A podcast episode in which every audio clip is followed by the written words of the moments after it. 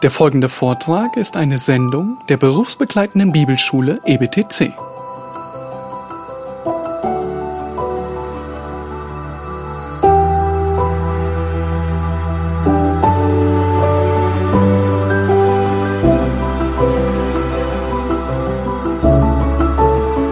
Und das ist wirklich stimmt. Habt ihr das verstanden?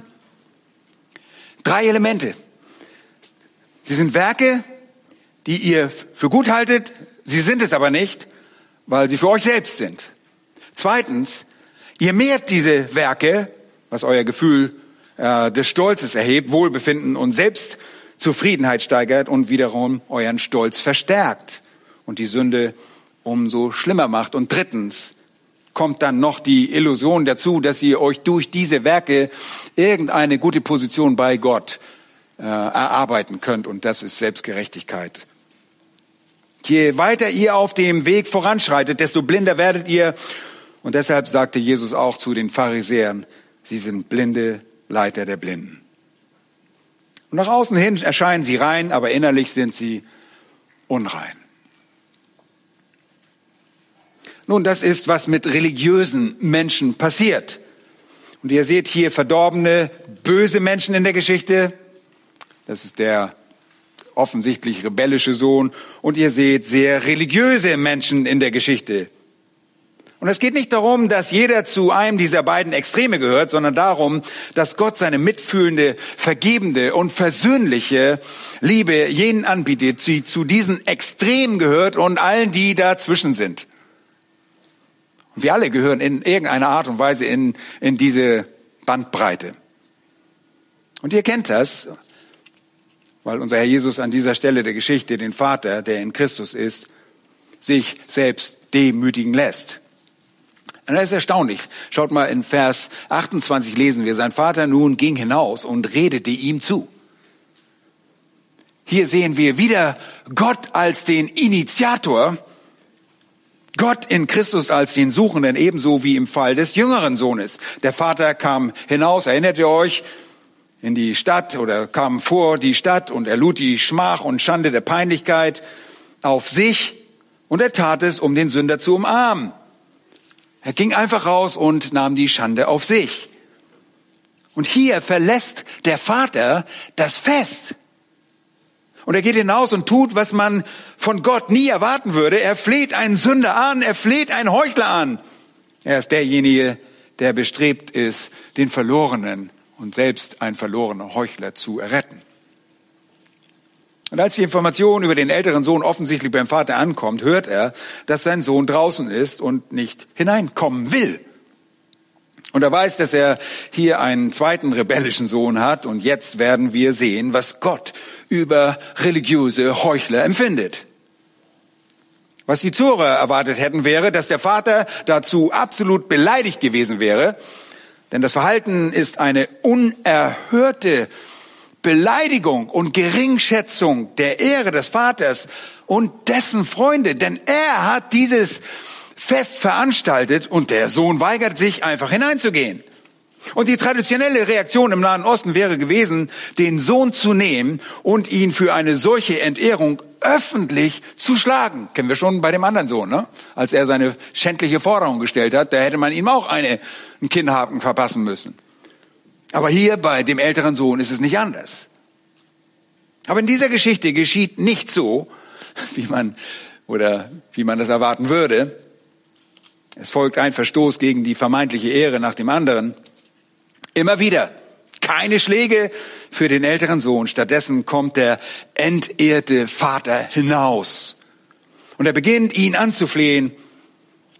Er lässt sich wieder zum Sohn herab und er erscheint hier wieder voller Barmherzigkeit, Liebe und Demut und Freundlichkeit. Verlässt er die Feier, kommt hinaus, geht in die Nacht hinaus, während er von allen beobachtet wird.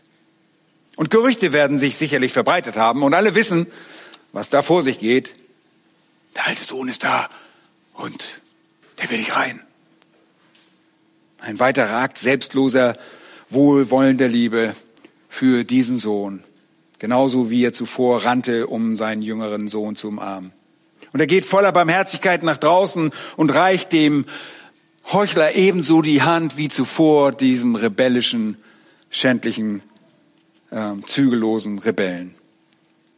Und wir lesen, dass er ihm zuredete, Parakaleo, was bedeutet, dass er an seine Seite kam und direkt mit ihm sprach. Er kommt also ganz hinaus und geht an die Seite seines Sohnes, fleht ihn an und fordert ihn auf, in das Reich zu kommen.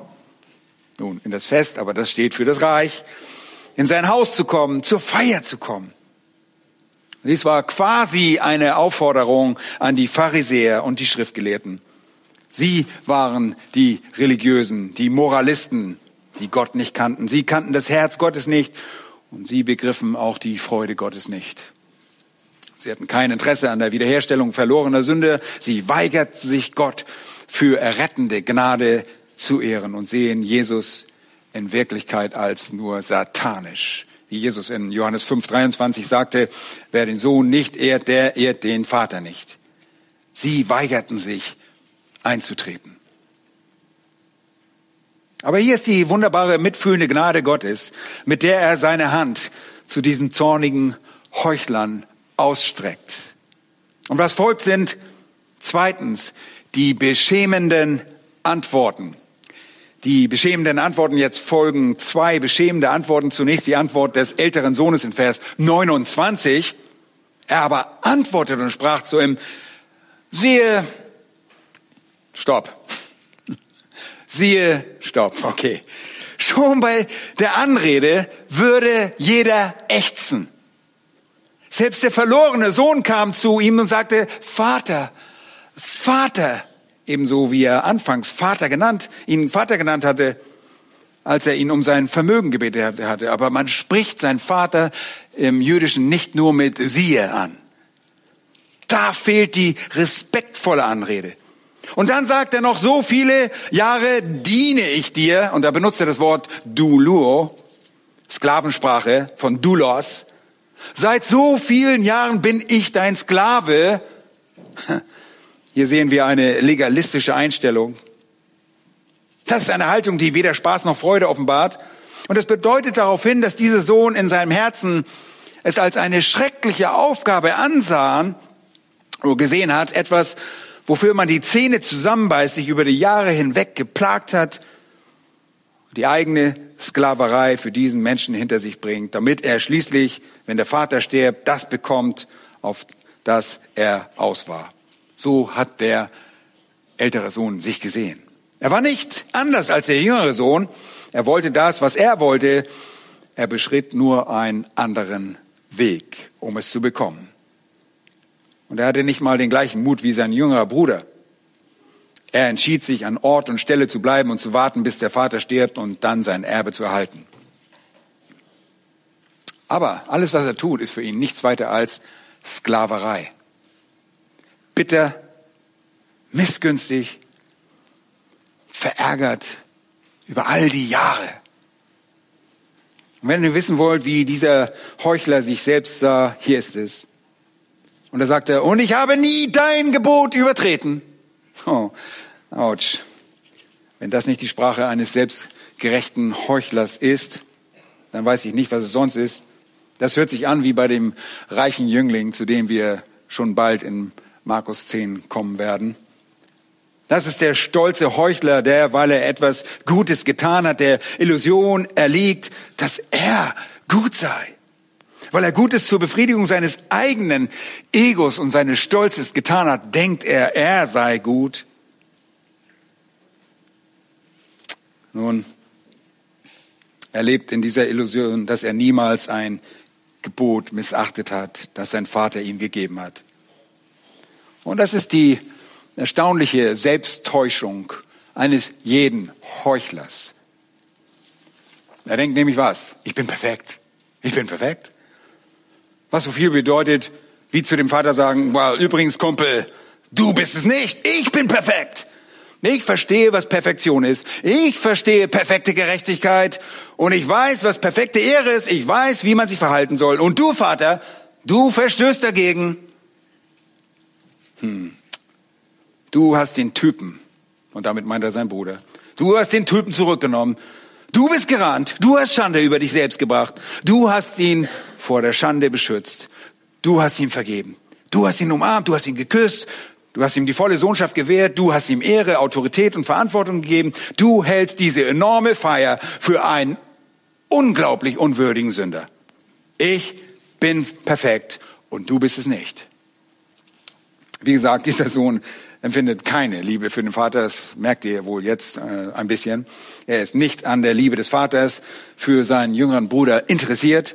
Und er hat nicht das Verlangen, an der Freude des Vaters teilzuhaben. Er empfindet diese Freude einfach nicht. Für gar nichts. Und er hält sich immer noch für perfekt und braucht keine Buße. Das ist übrigens die klassische Illustration eines Heuchlers. Verärgert, bitter, mit einer Sklavenmentalität. Kennen wir auch in der Gemeinde. Manchmal sagen Leute, oh, ich muss immer alles das tun, ich muss das tun, ich muss das tun. Das ist die Sklavenmentalität. Und wisst ihr, was Gott dazu sagt? Niemand, niemand, absolut niemand gereicht in das Reich Gottes ohne Buße. Und das ist die klassische Heuchelei. Und hier sind die Pharisäer und die Schriftgelehrten. Hier ist der äh, religiöse Heuchler sozusagen im Hause Gottes, der seine Zuneigung zu Gott öffentlich bekennt, geistliche Festgewänder trägt so liefen sie nämlich immer rum. Oder gewisse Arten von Ritualen beiwohnt, gewissen religiösen Aktivitäten, Moralität an der Öffentlichkeit zur Schau stellten. Nach außen hin befolgten sie alles. Und das tut der Heuchler auch. Er hält alle Regeln, aber er hat keine Beziehung zu Gott. Die Ehre Gottes ist ihm egal. Keine Freude, kein Verständnis der Gnade, überhaupt nicht. Aber der Sohn ist noch nicht fertig.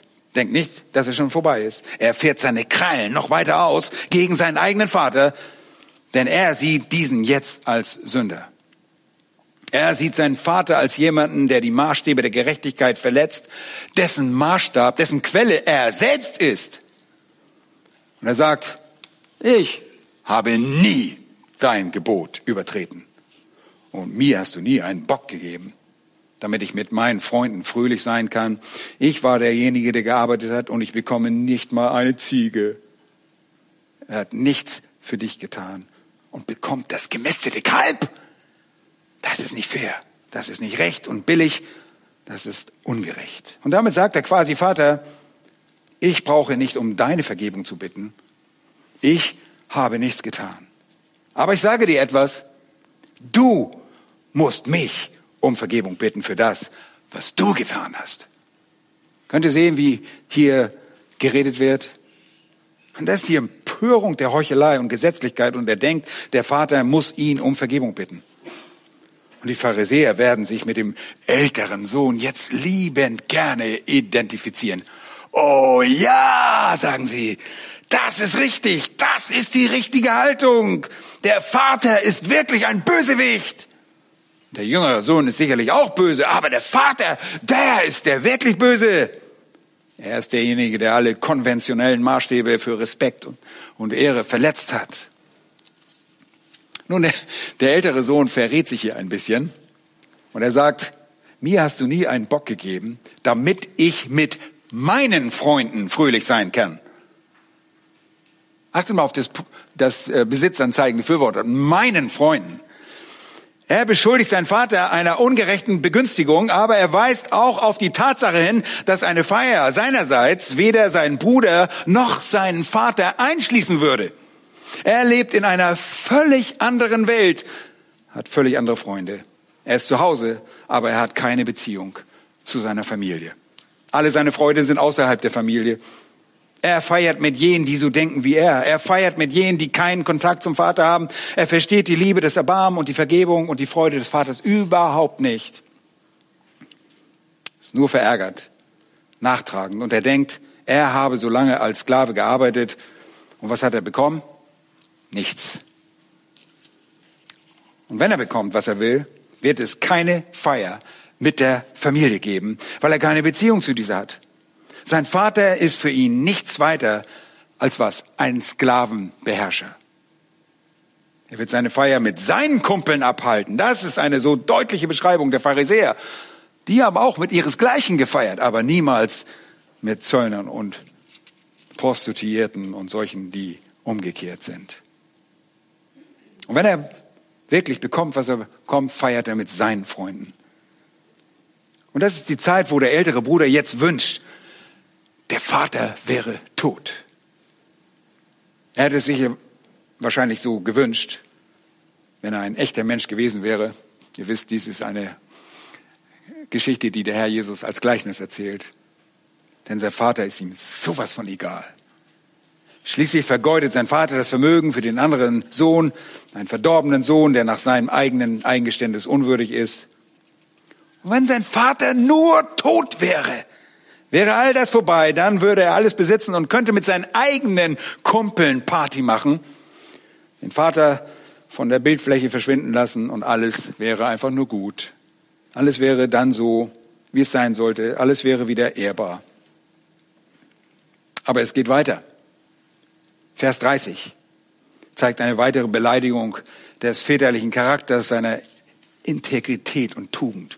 Nun aber, schaut mal da, da dieser dein Sohn, ja, er ist nicht mal sein Bruder. Er bezeichnet ihn nicht als sein Bruder, weil so viel Verachtung in ihm steckt. Nun aber, da dieser dein Sohn gekommen ist, der dein Gut mit Huren vergeudet hat, hast du für ihn das gemästete Kalb geschlachtet. Du gabst mir keinen Bock, aber du schlachtest das gemästete Kalb für ihn. Diesen deinen Sohn. Seht ihr die Verachtung? Puh. Er wusste, dass der Jüngere all sein Geld mit Huren vergeudete. Und hier läuft eine Feier mit Musik und Tanz, weil dieser Vergeuder zurück war. Und es gab große Freude und draußen im Dunkel der Nacht geht dieser schreckliche verbale Angriffe des älteren Sohnes gegen den Vater vonstatten und der ältere Bruder greift die Tugend, die Integrität und den Charakter seines Vaters an. Alles, was er jahrelang aufgestattet hatte, das explodiert auf einmal in diesem Heuchler. Kommt alles raus. Vorher, vorher hat er noch alles gespielt, heile, heile Gänschen und auf einmal, boom, die Fassade ist abgebröckelt, die Maske ist von seinem Gesicht gefallen. Und während drin alle den Vater ehren, überschüttet der Sohn ihn draußen mit Verachtung. Und das sind die Pharisäer. Sie sahen sich selbst als die Rechtschaffenen und deshalb verurteilten sie über Gott in Christus, ähm, Jesus Christus, für seine Barmherzigkeit und sein Erbarmen. Und die Pharisäer würden diesen älteren Bruder wohlwollend betrachtend, betrachten, die seine rechtschaffende Entrüstung billigen und äh, und unterstützen. Und in ihrer Vorstellung sollte der zügellose Sohn tot sein und jetzt sollte auch der Vater tot sein. Und überhaupt, ja, der Sohn sollte tot sein. Warum sollte der Bruder tot sein? Weil 5. Mose 21, die Verse 18 bis 21 sprechen davon, dass man einen rebellischen Sohn, einen widerspenstigen zu Tode steinigen sollte. Stattdessen, seht euch, hier ist eine Feier. Der sollte unter dem Haufen von Stein lesen und jetzt wird gefeiert. Das ist fehl am Platz, das ist einfach nur beschämend. Das ist eine beschämende Reaktion des Vaters, der die ganze Sache erst richtig schändlich macht. Du hast für ihn das gemästete Kalb geschlachtet. Das ist übrigens nicht ganz richtig, was er dort sagt. Es wurde nicht wirklich für den Sohn geschlachtet, es wurde für den Vater geschlachtet. Der Vater ist derjenige, der die ganze Anerkennung bekommt. Er ist der Versöhner. Und es ist wirklich eine Feier für den Vater. Aber der Zorn lässt den Sohn erblinden und er kennt seinen Vater nicht. Ihr Lieben, der Vater ist die Hauptperson dieser Feier, denn alle für solch liebevolle, der allen diese liebevolle Vergebung schenkt und den sie alle dafür ehren, dass er Vergebung gegeben hat.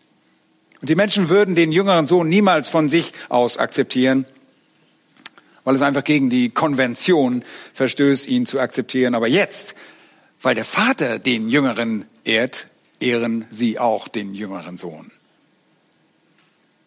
Der Vater ist der Retter. Und hier ist dieses große Fest. Und es ehrt den Vater, während gleichzeitig dieser Sohn Schande über seinen eigenen Vater bringt. Und in diesem Bild symbolisiert, äh, dieses Bild symbolisiert äh, die Sünder, die Feier aller Sünder, die sich um Gott versammelt haben, um ihn für ihre Errettung zu danken, ihn zu loben. Das tun wir doch auch, oder? Wir freuen uns so über die Vergebung.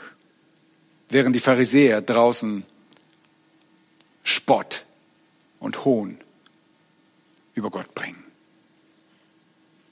Und dann kommt es zu einer weiteren beschämenden Antwort, wenn auch von einer anderen Perspektive aus betrachtet. Sie stammt vom Vater. Vers 31. Er aber sprach zu ihm, mein Sohn, du bist alle Zeit bei mir und alles, was mein ist, das ist dein. Ist das nicht eine liebevolle Antwort? Der Vater sagt, mein Sohn, Technon ist hier das Wort. Achtmal kommt in diesem Absturz Sohn vor, das Hyos, das förmlichere Wort für Sohn. Und hier benutzt er das Wort Technon, mein Sohn, mein Kind. Und das drückt seinen Kummer aus, sein Mitgefühl, seinen Schmerz, seine mitfühlende Liebe und Barmherzigkeit. Er spricht zu ihm mit einnehmenden Worten. Und das ist das Herz Gottes in Bezug auf einen verdorbenen Heuchler. Ihr Lieben, es gibt keinen Zweifel daran, dass Gott ein liebender Retter voller Erbarmen ist. Und dieser Sohn hingegen verwendet keine Sprache, zeigt kein, keine äh, respektvolle Ansprache, zeigt keinen Respekt, greift die Tugend, Integrität, die Gerechtigkeit, die Rechtschaffenheit des Vaters an. Und er sagt im Endeffekt, du brauchst meine Vergebung für das empörende und ungerechte und unehrende hafte Verhalten, das du an den Tag legst. Und wir sehen hier nur die Geduld des Vaters mit den Heuchlern. Wisst ihr, manchmal ist es viel, viel leichter, mit den Verlorenen geduldig zu sein, mit den äh, rebellischen und zügellosen Sündern, als mit einem Heuchler. Mir geht es so. Wir alle lieben Geschichten von verdorbenen Sündern, wenn sie zum Glauben kommen. Ähm, das lieben wir sehr, wenn Menschen umkehren, aber wir lieben es, es ist lange nicht so spektakulär, wenn irgendein Heuchler umkehrt. Menschen aus einer falschen Religion kommen auch nicht so oft zu Gott. In keinem der vier Evangelium steht irgendetwas von einem Pharisäer, der an Jesus geglaubt hat und errettet wurde. Nun, Nikodemus kam als ein Pharisäer und es wird impliziert, dass er zu Gott kam und später kommt auch Paulus, der Pharisäer auf der Straße nach Damaskus, zu ihm. Aber das sind die einzigen beiden, die erwähnt werden. Und der Vater sagt zu ihm, mein Sohn, Wirklich einnehmende Worte. Er sagt nicht, du Fremdling, sondern mein Sohn. Du warst immer bei mir. Und der Vater weiß, dass er entfremdet ist. Du warst oberflächlich immer bei mir. Alles stand immer zur Verfügung. Es ist alles hier. Und hier können wir an Menschen denken, die die Schrift falsch auslegen. An Sektierer, an falsche Religion, das Judentum. Es ist alles hier. Du hast es immer gehabt.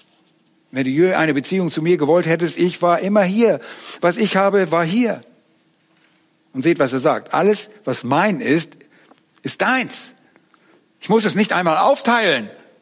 Und hier ist das Bild der Großzügigkeit Gottes.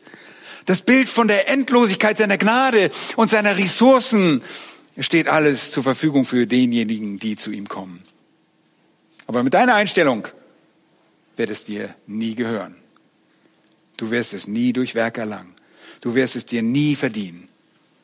Aber es ist hier wenn du eine Beziehung mit mir eingehen willst, eine Beziehung mit mir eingehen willst.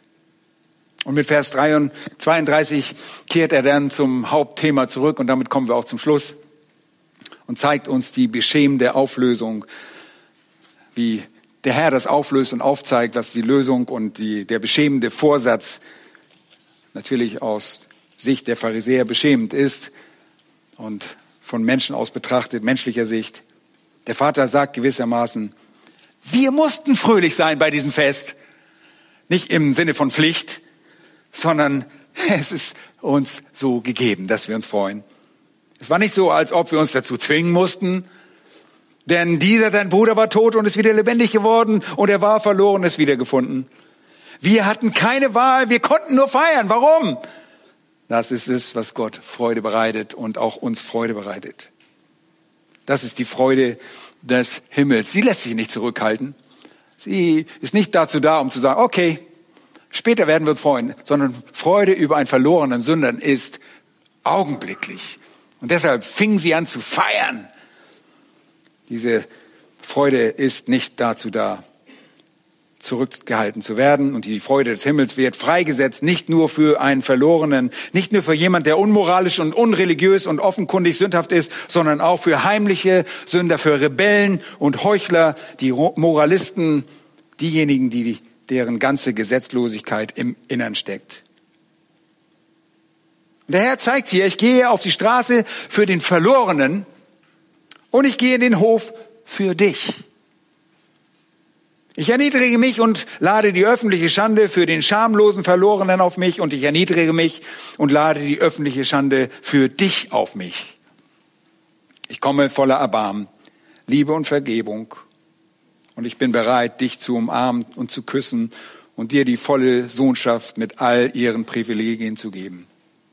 Nicht nur, wenn du der Verlorene bist, sondern auch, wenn du der Heuchler bist. Er lädt ihn in Wirklichkeit ein, errettet zu werden. Du kannst zu der Feier kommen, sagt er. Wenn du willst, wenn du deinen wahren geistlichen Zustand erkennst, wenn du nach Hause kommst, kannst du alles in Besitz nehmen, das schon immer da gewesen ist. Der jüngere Sohn war überwältigt von der Gnade seines Vaters. Und ihr wisst, er bekannte seine Sünde sofort. Absolute Versöhnung. Alle Rechte und Privilegien wurden ihm wiedergegeben. Und er feierte die Freude des Vaters mit ihm. Das ist ewige Rettung. Und wie ich schon gesagt habe, die Freude hat im Himmel für immer Bestand. Und der ältere Sohn, dem die geistliche oder die gleiche vielmehr Zärtlichkeit, die gleiche Freundlichkeit, die gleiche Barmherzigkeit und die gleiche Gnade entgegengebracht wurden, reagiert mit bitterer Missgunst und greift die Tugend und die Integrität des Vaters an. Und sein Vater appelliert hier ein letztes Mal ein. Mein Sohn, es ist alles hier. Wir mussten feiern, das ist praktisch impliziert. Und wir werden auch für dich feiern, wenn du kommst. Und das Gleichnis hört in Vers 32 sehr abrupt auf. Absolut. Man schließt eine Geschichte nicht ohne ein Ende ab. Und das ist ein gezielter Schock in der Serie von Erschütterungen. Nach all dem, erwartet man und sagt, na komm schon, was, was kommt dabei raus? Was wird daraus? Es ist ein langer Witz ohne einen überraschenden Schlusseffekt. Es ist wie ein langer Witz. Es ist kein Witz. Und wir alle fragen uns das Gleiche. Was hat der ältere Sohn getan? Die Gäste sind alle da. Die Gäste warten. Sie wollen wissen, kommt er rein? Kommt er rein? Nachdem sein älterer Sohn, er seinen älteren Sohn umarmt und geküsst und der vielmehr den jüngeren Sohn umarmt und geküsst hat und dieser Buße getan hat, wollen sie wissen, ob der Ältere auch kommt, ob er auch reinkommt, ob er seine lange Heuchelei zu Ende bringt. Sie wollen wissen, ob ihm vergeben wurde, ob es eine Aussöhnung gab. Sie wollen es, sie würden es lieben, wenn der Vater mit ihm im Arm umschlungen in dieses Fest, zu diesem Fest kommen würde. Wäre das nicht wunderbar, wenn der Ausgang so wäre? Wisst ihr, es gibt viele Geschichten wie diese, wo man das Ende einfach selbst sich zurechtlegt. Und übrigens, diese Geschichte sind zwei Hälften unterteilen, rein technisch gesehen. Die erste Hälfte hat acht Strophen und die befassen sich mit dem jüngeren Bruder. Die zweite hat sieben Strophen und sie befassen sich mit dem älteren Bruder. Und rein technisch gesehen ist das eine Asymmetrie. Das ist sehr wichtig. Eine Symmetrie in der Literatur war sehr wichtig hier in, in der Literatur und man sagt, das ist unvollständig, da stimmt irgendwas nicht. Und das wäre so im Nahen Osten so konzipiert, dass man fragen würde, wo ist der Schluss? Wo ist der Abschluss? Das Ende ist nicht da. Und wir würden liebend gerne selbst ein Ende schreiben. Und vielleicht etwa so. Und der ältere Sohn fiel vor seinem Vater auf die Knie und sagt, ich bereue meine lieblosen, kalten Dienst, meinen Stolz und meinen Egoismus. Vergib mir, Vater. Mache mich zu einem wahren Sohn. Nimm mich mit zum Fest. An diesem Punkt umarmte und küsste der Vater ihn, nahm ihn mit hinein und setzte ihn an den Tisch seines Bruders. Und alle freuten sich über die Söhne, die mit ihrem liebevollen Vater versöhnt waren. Wäre das nicht ein schönes Ende? Aber es liegt nicht in unserer Macht, das Ende zu schreiben. Das Ende schrieben die Pharisäer letztlich durch ihr Handeln selbst. Und zwar etwa so. Und der ältere Sohn, der über seinen Vater empört war, nahm ein Stück Holz und erschlug ihn vor aller Augen. Das ist das Ende. Das ist das Ende, das sie schrieben. Das ist das Kreuz, an dem sie Jesus nur wenige Monate später töteten. Und sie gratulieren sich zu ihrer rechtschaffenden Tat, die die Ehre Israels und des Judaismus ist, bis zu diesem Tag. Was für eine Ironie, dass der Vater, der den Sohn hätte schlagen sollen, von dem Sohn selbst quasi zu Tode geprügelt wurde. Und doch wirkte unser Vater im Himmel aus diesem schrecklichen Ende durch seinen Sohn unsere Erlösung. Die letzte beschämende Auflösung der Geschichte ist das Kreuz. Und genau daraus hat der Vater unsere Erlösung gewirkt, denn an diesem Kreuz starb sein Sohn, um unsere Sünden zu tragen. Was die Führer Israels Böses taten, hat der Herr letztlich gut sein lassen. Und wir danken ihm für diese herrliche Errettung. Und daran wollen wir uns beim Mahl des Herrn heute dankend erinnern, dass wir jetzt gleich feiern werden. Lasst uns nur kurz unsere Häupter für einen Moment beugen. Und ich stelle euch eine Frage. Denn ich weiß nicht, wo du dich in dieser Geschichte siehst. Wir sind alle in dieser Geschichte anzutreffen. Entweder bist du der offene oder der verborgene Sünder.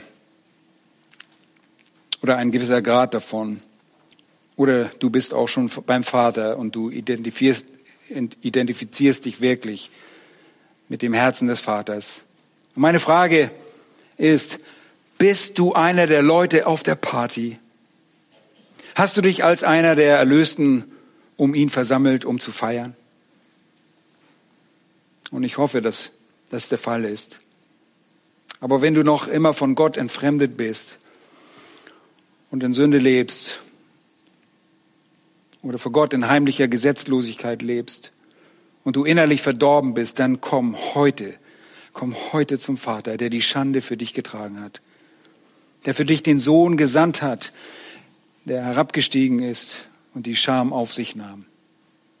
Oh komm, Komm heute in Jesus zum Vater, der all das tat, um dich zu umarmen und vor der Schande zu schützen, die du verdienst. Und es ist, er ist selbst in der Nacht für dich hinausgegangen um, und er hat seinen Thron verlassen, um einen Heuchler wie dich zu suchen.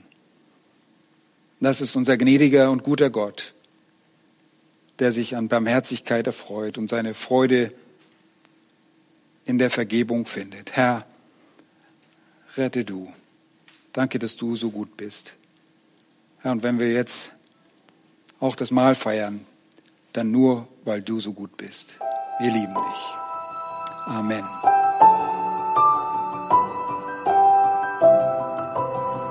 Diese Sendung war von der berufsbegleitenden Bibelschule EBTC. Unser Ziel ist, Jünger fürs Leben zuzurüsten, um der Gemeinde Christi zu dienen. Weitere Beiträge, Bücher und Informationen findest du auf ebtc.org.